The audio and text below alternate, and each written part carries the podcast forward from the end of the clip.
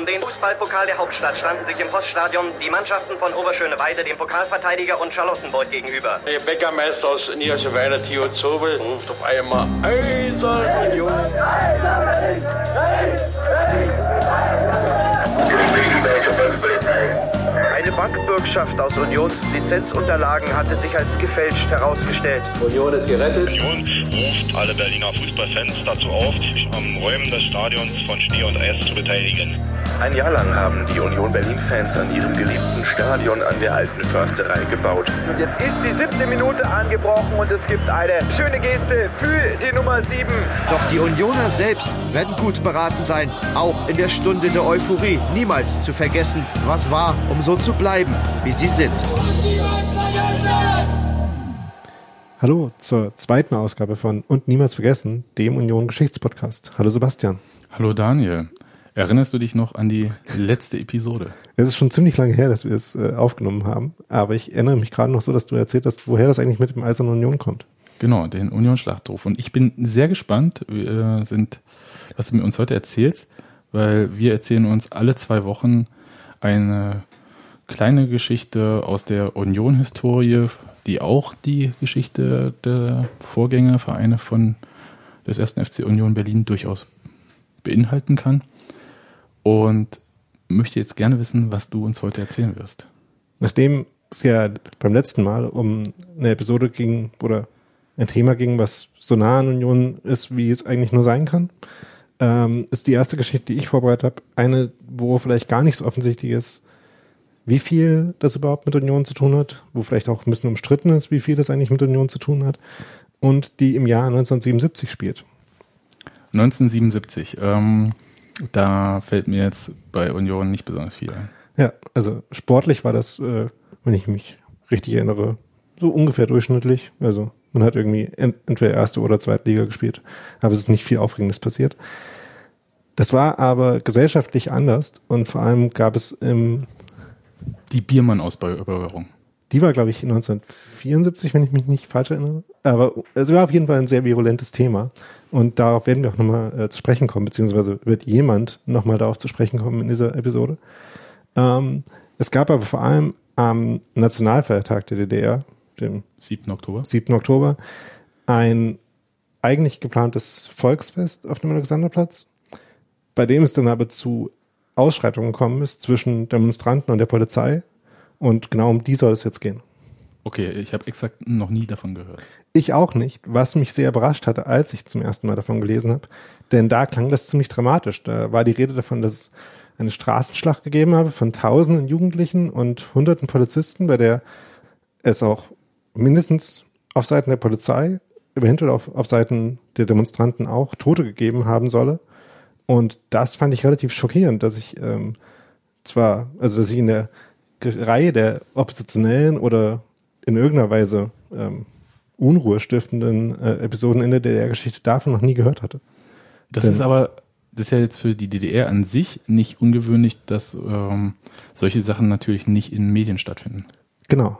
Deswegen, äh, die werden halt mündlich weitergetragen, aber die waren ja nicht Teil von irgendeiner Art von offizieller ähm, ja, mediale Berichterstattung in dem Sinne, dass man sagt halt, es wurde, wurde halt kritisch betrachtet, was wie passiert ist und es gab verschiedene Seiten, die betrachtet wurden. Ja, aber anders als äh, vielleicht andere Dinge, die in der DDR passiert sind und die kritische Öffentlichkeit verdient hätten, hat es dieses Thema zumindest in die äh, westdeutsche Öffentlichkeit und auch die internationale geschafft. Ähm, es gab Presseberichte auch darüber, wie die zustande gekommen sind, äh, werden wir gleich noch ein bisschen genauer Dinge hören. Aber vielleicht erstmal ein bisschen, was eigentlich passiert ist. Also es gab diesen Nationalfeiertag, den Republikgeburtstag. Ähm, ich bin mir nicht ganz sicher, was äh, die richtige Sprachregelung ist. Aber die richtige Sprachregelung war, glaube ich, einfach ähm, ähm, Gründungsjubiläum. Und das wurde immer Republikgeburtstag genannt, das weiß ich, das war so ein offizielles Wort. Ja. Und da gab es eben äh, einen groß angelegten Festakt mit vielen Bühnen. Äh, wir werden in, der, in den Shownotes verlinken ein Bild vom Neuen Deutschland von ein paar Tage vorher, in dem das Programm einmal zusammengefasst wird. Auf dem Programm standen dann so Dinge wie äh, Sputnik-Lachen, ein humoristisches Programm zum 60. Jahrestag der Oktoberrevolution. Äh, wir haben alle sehr gelacht, vermutlich. Hm. Ähm, und es gab auch einen Auftritt einer äh, Musikgruppe, äh, die hieß Express Berlin Und ähm, die hat irgendwie um 7 Uhr abends auf einer der Bühnen am Alexanderplatz gespielt. Und eigentlich war sofern äh, bis zu dem Zeitpunkt noch alles relativ normal. Also es gab dann irgendwie eine große Menge an vor allem jugendlichen Menschen, die bei diesem Konzert waren. Aber es gab dann einen Vorfall, dass ein Lüftungsschacht eingebrochen ist, nachdem einige Jugendliche auf ein Gitter auf diesem Schacht äh, geklettert sind und hat dieses Gitter nachgegeben und neun dieser Jugendlichen sind einige Meter tief in diesen Lüftungsschacht abgestürzt. Auch davon gibt es Bilder, die wir auch verlinken werden. War das direkt auf dem Alexanderplatz oder auf der Karl-Marx-Allee, die da nebenan ist? Ähm, ich glaube, das ist direkt auf dem Alexanderplatz. Aber okay. ich habe ähm, tatsächlich ähm, nicht genau gefunden, ähm, eine Karte vom Alexanderplatz, wo dieser Lüftungsschacht genau mhm. eingezeichnet ist, aber ich glaube, das könnte man eventuell auch noch rausfinden. Ja, vielleicht ist, ist jetzt ein Detail oder so gewesen. Ja. Mhm.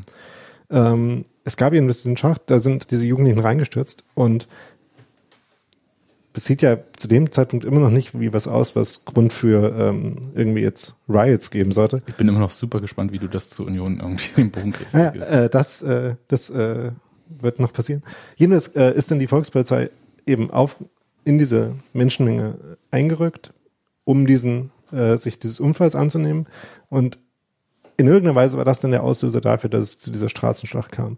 Es gibt verschiedene ähm, Darlegungen, offensichtlich äh, von Augenzeugen, von äh, Medienberichten und offensichtlich auch von der Stasi selbst ähm, oder den offiziellen DDR-Stellen selbst, ähm, die beschreiben, warum es dann äh, konfrontativ wurde. Aber man kann sich vorstellen, dass ähm, die Polizei jetzt nicht ähm, besonders äh, freundlich darum gebeten hat, zur Seite zu gehen, als sie ähm, zu dieser Unglücksstelle wollten. Jedenfalls hat sich ähm, offenbar vorhandenes äh, aggressives Potenzial entladen und in den Abendstunden, also ähm, das ist offenbar gegen ach, äh, 8 Uhr abends passiert, in den Abend- und Nachtstunden hat sich dann eben eine ähm, groß angelegte Schlägerei ähm, zugetragen, in dem die Dinge passiert sind, die bei ähm, Schlachten von Demonstranten oder jugendlichen Randalierern gegen die Polizei eben immer so passieren. Also man zerschmeißt ähm, Bordsteinplatten und schmeißt die auf die Polizei, man äh, wirft mit Flaschen, man wirft mit, äh, mit Stühlen, diese Dinge. Und offenbar wurde ähm, dann an irgendeinem Punkt in vollen Konfrontationsmodus auch von der Polizei geschaltet und auch unsanft eben diese Randale, äh, diese Randale bekämpft. Und das muss man ja sagen, das äh, ist immer eine Sache, die häufig vergessen wird, dass es bei der Volkspolizei in der DDR eigentlich keine vernünftige Ausbildung zum Umgang mit solchen Situationen gab. Ja, ja also weil äh, Demonstration und konfrontatives Verhalten ja, von Einzelpersonen gab es das halt, aber es gab halt mit Gruppen hatte man das eher nicht und das wurde. Das würde ja schon ein Eingeständnis voraussetzen, dass es irgendwie Opposition gegenüber dem Staat in der Bevölkerung ja. gab und das ist ja schon ideologisch schwierig gewesen. Also das, ich würde nur sagen, das kann ja. manchmal erklären, weshalb äh, da so krasse Überreaktion oder krasses Fehlverhalten ja. plötzlich, wo man denkt, das hätte doch gar nicht eskalieren müssen. Genau. Und gerade in so einer Situation, wo es ja eigentlich darum ging, Leuten zu helfen. Jedenfalls ist es aber passiert und was es jetzt mit Union zu tun hat, ist, dass in den Untersuchungsberichten der Stasi zu diesem Ereignis Union eine relativ große Rolle spielt.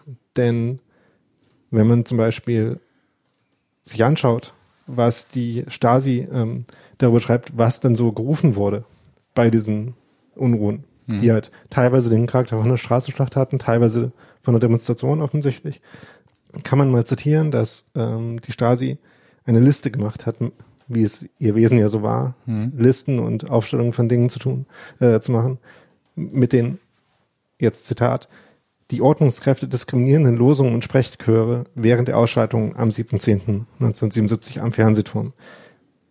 Und zwar waren es Nieder mit der DDR, Honecker raus, Biermann rein, Freiheit für Biermann, Mauer weg, Freiheit, nieder mit dem Polizeistaat, Russen raus und jetzt in eine andere Richtung gehend, Deutschland der Wache, Adolf Hitler, unser großer Führer und wieder in eine andere Richtung gehend, gegen die Polizei gerichtet. Nazis, Mörder, Nieder mit dem Bullenpakt, hängt sie auf.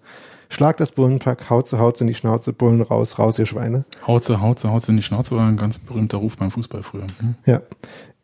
Und immer noch kein Unionbezug, aber der kommt jetzt im nächsten Absatz des Stasi-Dokuments. Da steht nämlich, Derartige Losungen wurden in verschiedenen Variationen gerufen. Außerdem wurde eine Vielzahl speziell den ersten FC Union glorifizierend und den BFC Dynamo beschimpfende Losungen aus dem Repertoire des negativen Union-Anhangs ausgebracht.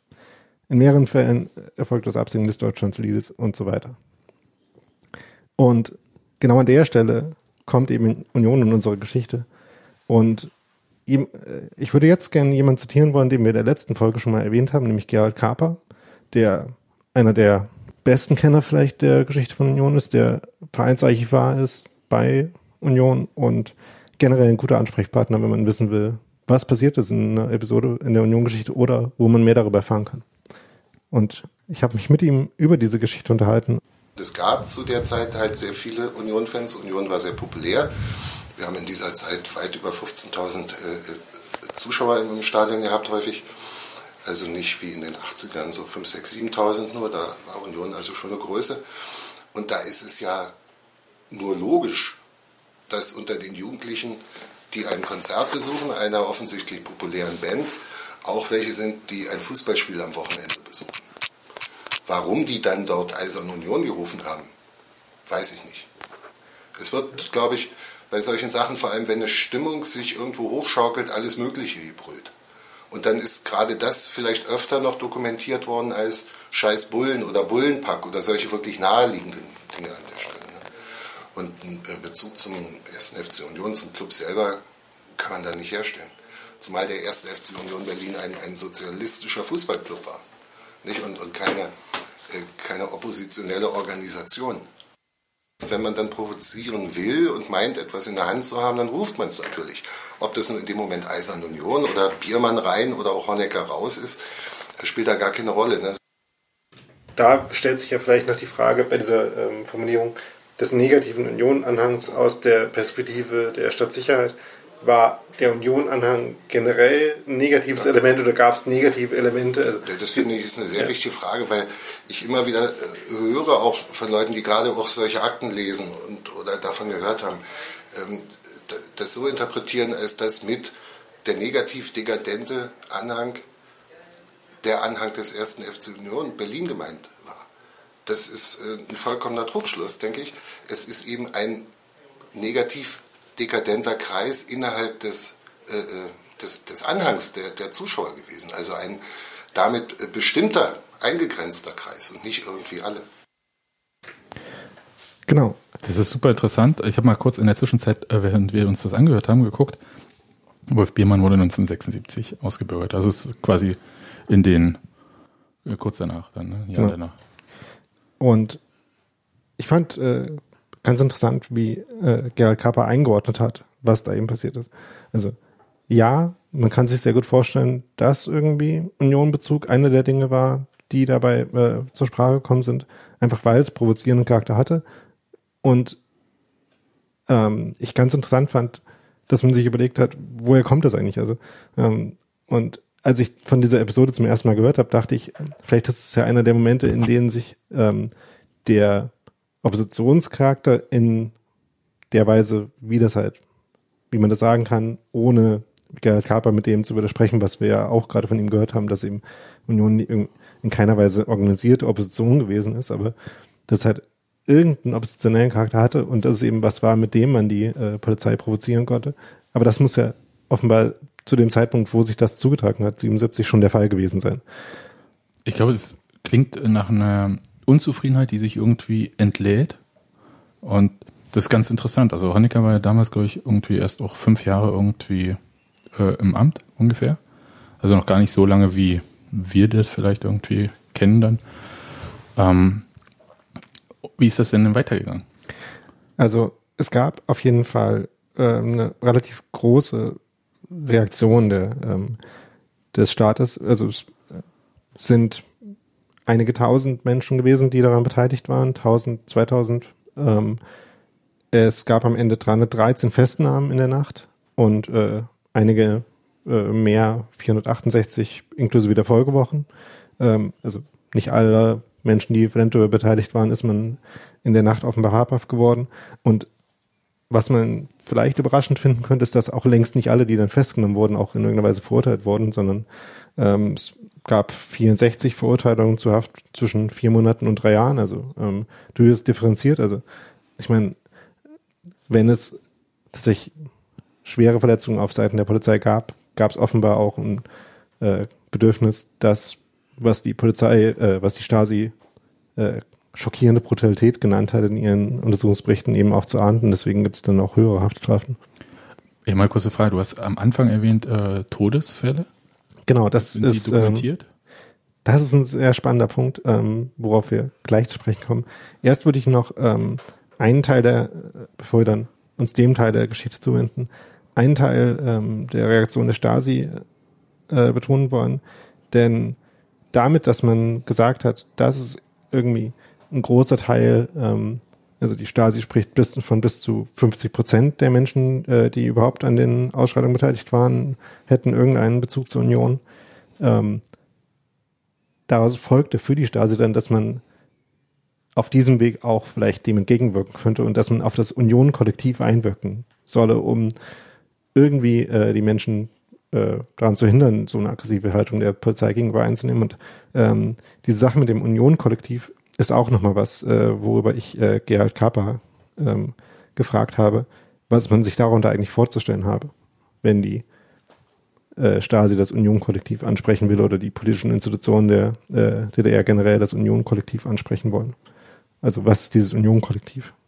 Äh, die, die, die Stasi war ja nicht dumm. Also das war ein Geheimdienst und so nicht. Die, die haben sich auf was gedacht bei ihrer Arbeit und sie hatten ein Ziel, also ein richtig politisches Ziel. Und es wäre ja außerordentlich dumm gewesen, für, ihre, für ihre eigenen Klassifizierungen quasi das ganze Stadion, alle Besucher irgendwie als negativ dekadent zu behandeln und zu bezeichnen. Was, was sollte daraus resultieren? Also musste man den Kreis, mit dem man sich auseinandergesetzt hat, irgendwie beschreiben. Das haben sie mit dieser aus heutiger Sicht sehr merkwürdigen äh, Formulierung getan. Nicht? Und das zieht sich dann immer so durch. Ja. Naja, das Union-Kollektiv, die Mannschaft. Ja. Die Spieler sollten natürlich wie alle Leistungssportler auch Vorbilder sein, also für die, in der Gesellschaft und für die Jugend dann insbesondere auch. Und insofern waren sie natürlich geeignet, ähm, diejenigen, diejenige moralische Instanz auch zu sein, die dann wirklich eins zu eins, also vom Club zum Täter sagt, du schadest dem Verein mit deinem Benehmen, du schadest seinem Ansehen, du schadest der Gesellschaft, wem auch immer, dir am Ende auch irgendwo. Also wer, wer sollte Ansprechpartner sein und auch wirklich glaubwürdig? Wenn jemand Fan ist, glaubt er doch am ehesten vielleicht denen, äh, denen er zujubelt? Also die, der, der Gedanke ist ja vernünftig irgendwo. Also ob es wirklich geholfen hat, wenn Achim Siegusch oder Rolf Weber war, glaube ich, auch mal gesellschaftlicher Vertreter bei einem dieser Prozesse. Äh, wenn die da das Wort erhoben haben, ob das wirklich zu einem Umdenken geführt hat, ist natürlich äh, heute nicht mehr nachvollziehbar. Das muss jeder derjenigen, mancher ist ja vielleicht auffindbar, äh, für sich einschätzen. Ja, so viel von dieser Seite. Ich finde da vielleicht noch ganz interessant, dass sich Dinge auch gar nicht so sehr geändert haben. Also, ähm, dass eben diese Ansprache ähm, der verweist darauf, dass man eben nicht nur sich selber, sondern auch den Verein schadet. Auch, das gibt es ja in ganz verschiedenen Kontexten dann auch wieder. Genau, aber wie ist das jetzt mit den Toten? Ja. Also in dem Spiegel äh, ein paar Wochen nach den Ereignissen stand ein Artikel, der ähm, behauptet hat, dass alles viel schlimmer gewesen sei als in den DDR-Medien zugegeben. Soweit ist das sicherlich auch richtig.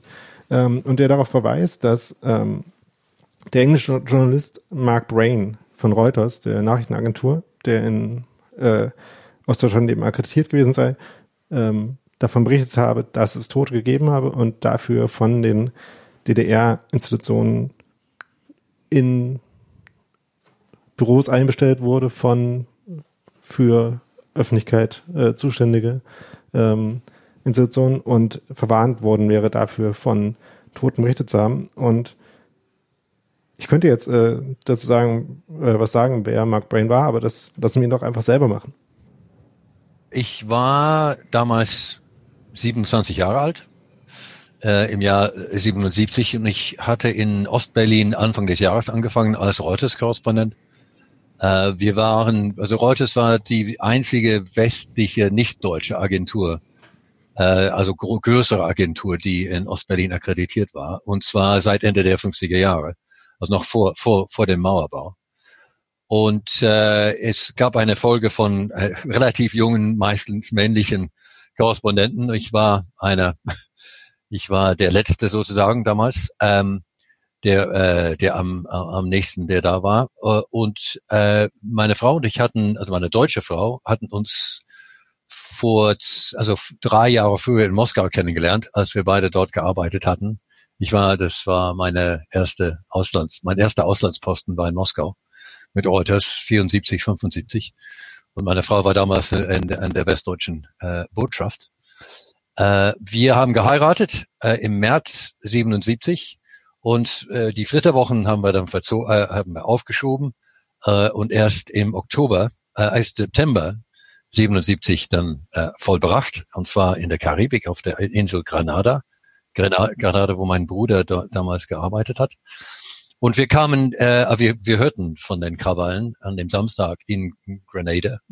Also wie wir gerade gehört haben, war McBain zuständiger Journalist. Aber er war gar nicht vor Ort. Aber er war gar nicht vor Ort. Okay. Und damit fängt auch ähm, die Geschichte dieser Meldung über die Toten an.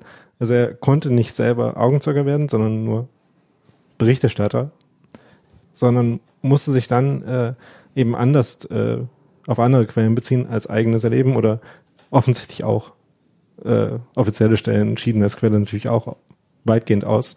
Das heißt, was haben sie dann gemacht, die Reuters-Leute, äh, um diese äh, Geschichte trotzdem richtig zu reporten? Auch darüber hat mir Mark Brain einiges erzählt. Das war so, dass wir eine Büroleiterin hatten, ähm, die Edmute Geist-Behrendt, die äh, äh, mit Reuters gearbeitet hat seit Ende der 50er Jahre. Äh, also sie, sie hat mit Reuters angefangen, als Reuters ein Büro in Ostberlin aus, aufgemacht hatte, äh, noch vor Mauerbau. Und sie war eine unheimlich nette Kollegin äh, oder auch nicht für die Stasi gearbeitet. Komischerweise gab es diesen Freiraum. Natürlich hat die Stasi bestimmt auf sie auch aufgepasst, aber irgendwo haben wir sie, haben wir ihr vertraut. Also wir hatten ein Vertrauen an, an, an Edmute. Und Edmute war ziemlich gut vernetzt und hat manchmal Geschichten gebracht.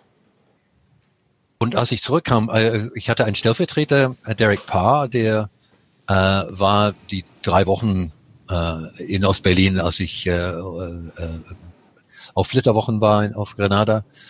Und äh, die beiden äh, ähm, waren dabei. Ah, nee, ich glaube, ich, ich weiß nicht, ob sie davon gehört hatten an dem Abend. Natürlich gab es keine Berichterstattung damals darüber. Erst hinterher wurde, wurde hat man erfahren, dass es eine Krawalle gegeben habe. Ähm, und die kannten äh, Kollegen, äh, Ärzte in der Charité. Äh, und ich hatte auch, die, die kannte ich nicht persönlich, aber äh, Edmute und, und, und Derek hatten davon gehört, dass es äh, diese Krawalle gegeben habe und dass äh, dabei Leute ums, Polizisten ums Leben gekommen seien. Ähm, und äh, wir haben uns überlegt, also setzen wir diese Nachricht in die Welt oder nicht, denn wir das, wir haben versucht, das ähm, zu konstatieren, also eine, eine, eine Fest, Feststellung zu, zu bekommen von, der, von seitens der Behörden. Und natürlich gab es da, das nicht, denn die Behörden haben uns nicht mit uns geredet. Es war unmöglich, äh, so offizielle Stellungnahmen zu bekommen zu der Zeit. Und wir haben uns entschlossen, die Nachricht in die Welt zu setzen, zu bringen. Sofort hat die, das Außenministerium ziemlich rabiat reagiert und gesagt und mich ins Außenministerium geordert, um zu sagen, dass dies, also unsere Nachricht äh, äh, Behauptungen enthalte, enthält, ent, enthalten würde, die von A bis Z, äh, A bis Z erlogen sind. Was eine interessante Formulierung war. Das heißt, dass einige Tatsachen, einige Behauptungen falsch waren. Das glaube ich durchaus, dass nicht alles richtig war. Ähm, also die haben nicht alles dementiert, äh, aber die haben ein Dementi ausgegeben, was so bedeuten würde, dass wir, dass wir äh, eine, Falsch, eine Falschmeldung in die, in die Welt gesetzt hätten. Sie haben nicht direkt geleugnet, dass Polizisten ums Leben gekommen seien.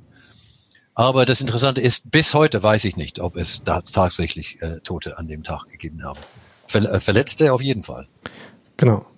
Ähm, in dieser Meldung von Reuters vom 12.10. dann stand, dass eine der Jugendlichen beim Sturz ums Leben gekommen sei und dass zwei Polizisten ums Leben gekommen seien durch äh, Erstechen oder erschlagen mit Bierkästen scheinbar.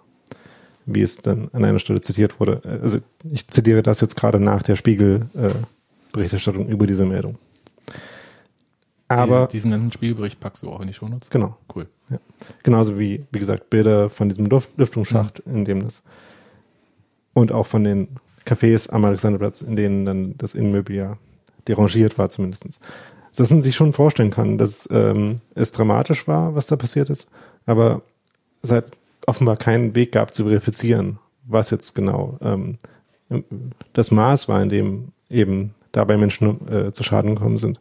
Denn für die Reuters-Journalisten ist es natürlich auch eine schwierige Position gewesen. Man hatte eine Story, die sehr relevant ist. Man hatte offenbar das Gefühl, divers genug äh, und gut genug Quellen zu haben.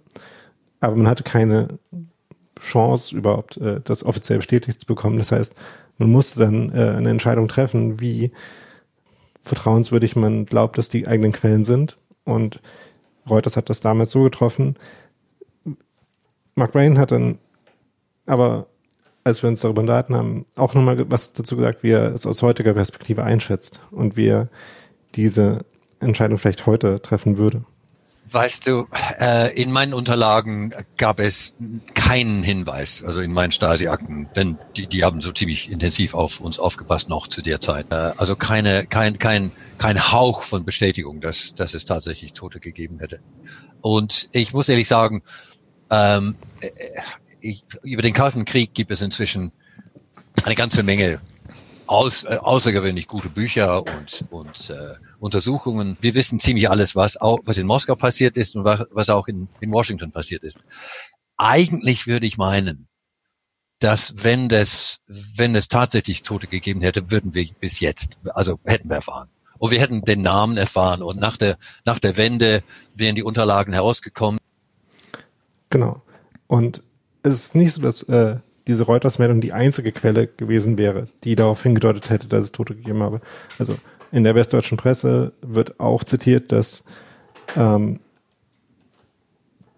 Offiziere in einer NVA-Kaserne äh, davon geredet hätten. Aber auch da, es wird ein bisschen präsentiert, als äh, hätten die primäre Quellen dafür. Aber meine Lesart dieser Quellen ist auch eher, dass ähm, auch das eher Hörensagen schon war.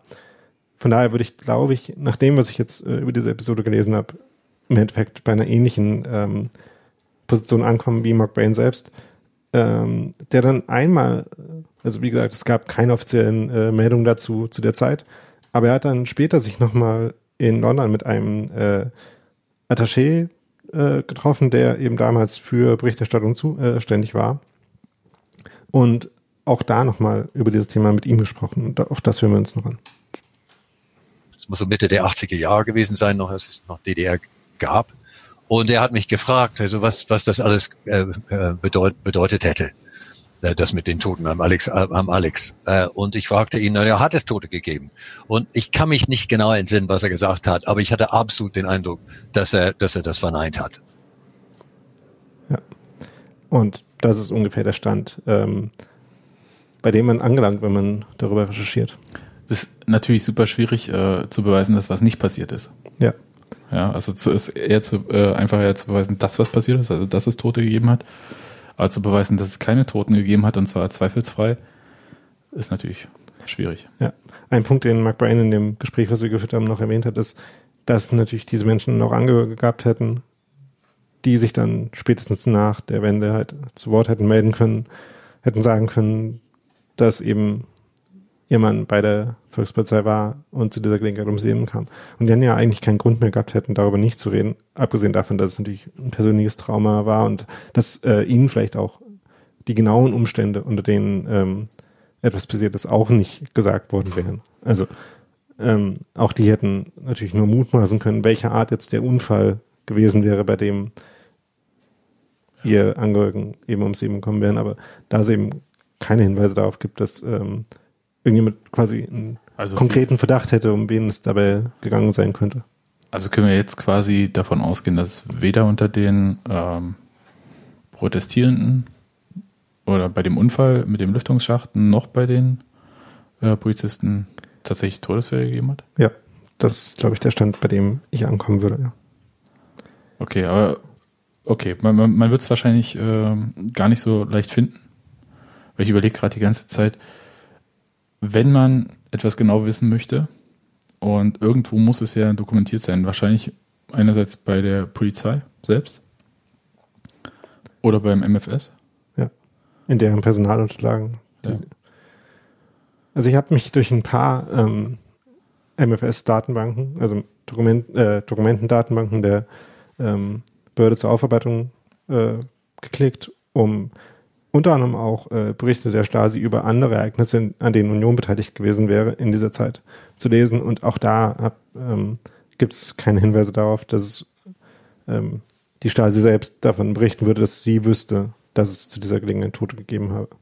Und diese Krawalle werden an einigen Punkten zitiert und offenbar wurden die auch auf höchster politischer Ebene diskutiert, aber eben nirgendwo gibt es ein Eingeständnis, dass es Tote gegeben habe. Wissen Sie denn, was konkret dann gemacht wurde? Also danach, also so, also außer diesen Gerichtsurteilen und so. Äh, du hast gesagt, äh, man wollte sich irgendwie bei Union auf irgendeine Art engagieren, hat man dann halt, äh, weiß ich nicht, was, wie würde man heute reagieren? Vielleicht Fanbeauftragte einstellen? Das Konkreteste, was ich dazu gefunden habe, war in einem der Stasi-Berichte wurde gesagt, dass jetzt nicht 100% konkret auf diesen, äh, diese Ereignisse, sondern auf generelle Ereignisse von Rauditum, was der offizielle Begriff dafür war, ähm, im Umfeld von Union geraten würde, in geeigneter Form auf die Leitung des ersten FC Union Berlin in dem Sinne einzuwirken durch eine verstärkte ideologische Arbeit und zielstrebige Einflussnahme auf die Anhänger des Fußballclubs allen Erscheinungen des raudihaften Auftretens und anderer negativer Verhaltensweise energisch vorzubeugen, damit nicht passieren kann, was eben den Menschen, die an diesem äh, in dieser Randale beteiligt gewesen äh, sind, vorgeworfen wurde, nämlich dass wiederum Zitat aus einem Stasi-Bericht jetzt über den 7.10. Teilweise ließen sich die Täter auf Basis ungefestigter, schwankender politisch-ideologischer Positionen, inspiriert durch negative Vorkommnisse bei Fußballspielen des ersten FC Union Berlin, in Unkenntnis der Gründe für den Einsatz der Ordnungskräfte von besonders aktiv in Erscheinung tretenden Personen anstecken und zu eigenen Handlungen verleiten. Also mehr ideologische Festigung und weniger ähm, Freizeit. Das Aber sind die wesentlichen Ratschläge der Okay, aber da, da gehe ich von aus, dass das halt, also ich nehme solche Berichte nicht so ernst, Ja. weil die halt so einem gewissen Genau. Duktus, äh, wie man halt geschrieben hat, das war aber nicht, wie man gesprochen hat. Ja, und was halt sehr, sehr deutlich wird, ist, dass bei jeder Gelegenheit legitime Gründe gesucht werden dafür, dass sowas passiert ist. Also die Leute sind eben nicht ideologisch gefestigt. Sie schauen westliche Filme, sie hören westliche Musik und äh, werden davon äh, politisch unzuverlässig. Sie arbeiten nicht genug und so weiter. Das Problem ist nur, wie, das, wie du schon sagst, dass eben nicht zur Realität zu passen scheint, weil wenn man sich zum Beispiel die Aufstellung anguckt, der Beschäftigungsverhältnisse, in denen die gewesen sind, die an diesen Randalen beteiligt waren, das halt genau ein, ne, ziemlich nach einem Querschnitt der legitimen, gut sozialistisch organisierten Bevölkerung eben aussieht. Lehrlinge, Schüler ähm, und nicht besonders viel Intelligenz im Sinne der äh, suspekten gesellschaftlichen Schichten aus Stasi-Sicht. Das heißt, man hatte, glaube ich, keine guten Erklärungen und ist deswegen dann auch bei sowas wie dem ideologisch nicht gefestigten Umfeld von Union rausgekommen. Okay, aber es gab dann halt jetzt keine ähm, direkten Konsequenzen, außer, wie gesagt, diesen Verurteilungen oder so. Scheinbar Auf den Fällen, okay. Mir ist vorher noch eingefallen, als du diesen O-Ton von Gerald Kaper eingespielt hast, dass es ja diesen Spruch gibt, irgendwie, äh, nicht jeder Union-Fan ist ein Staatsfeind, das ist ja, Ja. das, was er meinte, oh, aber jeder Staatsfeind ist ein Unioner. Was äh, Genau. auch Quatsch ist, aber insgesamt halt nochmal ausdrückt, dass dieser Verein ja ähm, auf keinen Fall ein Oppositionsverein war, wie es halt auch heute gerne noch die Erzählung ist, sondern halt äh, total normaler sozialistischer Verein mit Trägerbetrieb und sonst was. Ja, auch deswegen fand ich es halt interessant, dass Gerald Kaper auch darauf verwiesen hat, dass Union halt an, einem, an diesem Punkt ziemlich populär war, einfach. Das heißt, auch ein großes Umfeld hatte. Und das ist dann ja per Definition auch heterogen und disparat. Cool. Wie bist du eigentlich auf die Geschichte gekommen, wenn du jetzt damit durch bist? Äh, Weil das Ja. ist meine Frage. Ähm, tatsächlich war es so, dass ich ähm, mich gefragt habe, wie wurde eigentlich Union vor der Wende wahrgenommen? Und vor allem auch in Westmedien. Also war man dann überhaupt irgendwie auf dem Schirm? Und weil der Spiegel ein ziemlich praktisches Archiv hat, ähm, habe ich einen Spiegelartikel vom Jahr 1982 gelesen, in dem nochmal viel stärker als in den Berichten von 77 selbst die oppositionelle Identität von Union hochgespielt wurde und dann eben Bezug darauf genommen wurde, dass eben Unioner das kristallierende Moment gewesen seien bei diesen Unruhen 1977 und dann habe ich mir das mal ein bisschen genauer angeschaut. Interessant, also im Prinzip eine Übertreibung in, warte, äh, Anführungszeichen Westmedien. Ja. Führt halt dazu, okay, finde ich ganz interessant. Auch das verlinken wir natürlich. Sehr schön, ja. Das Spiegelarchiv ist voll zugänglich. Ne? Ja. Und äh, Volltext durchsuchbar. Also das ist Und, sehr praktisch. Genau. Ähm, und es war nicht nur der Spiegel, der das berichtet, auch äh, in der Zeit und auch in der FAZ standen Artikel auch. Und teilweise kann man auch die finden, die sind nicht ganz so einfach zugänglich wie beim Spiegel, aber trotzdem geht es. Gut. Dann ähm, vielen Dank für diese Geschichte, Daniel. Gerne. Wenn ihr Anmerkungen habt, vielleicht jemanden kennt, der bei diesen äh, Ah, ja, genau. Sachen dabei war. Ja. Vielleicht mal, äh, dass ihr euch bei Daniel meldet. Ja. Und vielleicht kann man da nochmal was äh, genauer dazu, äh, so das bisschen besser rekonstruieren, weil es natürlich super schwierig ist, äh, diese Sachen ähm, rauszufinden. Genau, das habe ich äh, auch schon versucht äh, bei der Recherche. Ähm, lustigerweise hat Frank Nussbrücker ähm, äh, eine Fra ähm, auf Facebook eine Frage zu einem ähnlichen Zeitpunkt gestellt, zu einem anderen Ereignis, aber und auch da haben sich ein paar Leute gemeldet, die ungefähr alt genug gewesen wären, aber ähm, stellt sich raus, dass irgendwie alle ein paar Jahre zu jung waren und äh, nicht so alt waren, dass sie eben 1977 irgendwie so 15, 16, 17, 20 gewesen wären, was offenbar das Alter war, in dem die meisten äh, waren, die da direkt beteiligt waren. In der in dem Alter hat sich bis jetzt noch niemand gefunden, aber es wäre natürlich super spannend, davon zu hören, ja. Genau, weil ich glaube, richtig äh, rausfinden werden wir das nur, wenn wir irgendwie Augenzeugen haben, also Leute, die halt nochmal darüber berichten können, weil aus diesen offiziellen DDR-Berichten ist, äh, die sind sehr schwer zu lesen. Ja. Ja, und äh, wir haben ja jetzt bei Mark Brain auch gelernt, dass äh, Korrespondenten in der DDR, ich sag mal, kein einfaches Umfeld hatten, um äh, vernünftige Berichterstattungen zu leisten. Ja. Eine lustige Anekdote ist noch, dass sich die Behörden dann für die Korrektur der Falschmeldung bedankt hatten, die nie erfolgt ist.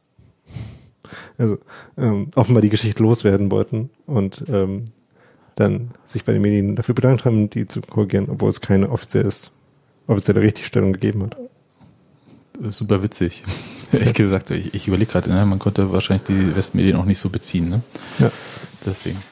Sehr gut. Dann ähm, vielen Dank und Niemals vergessen.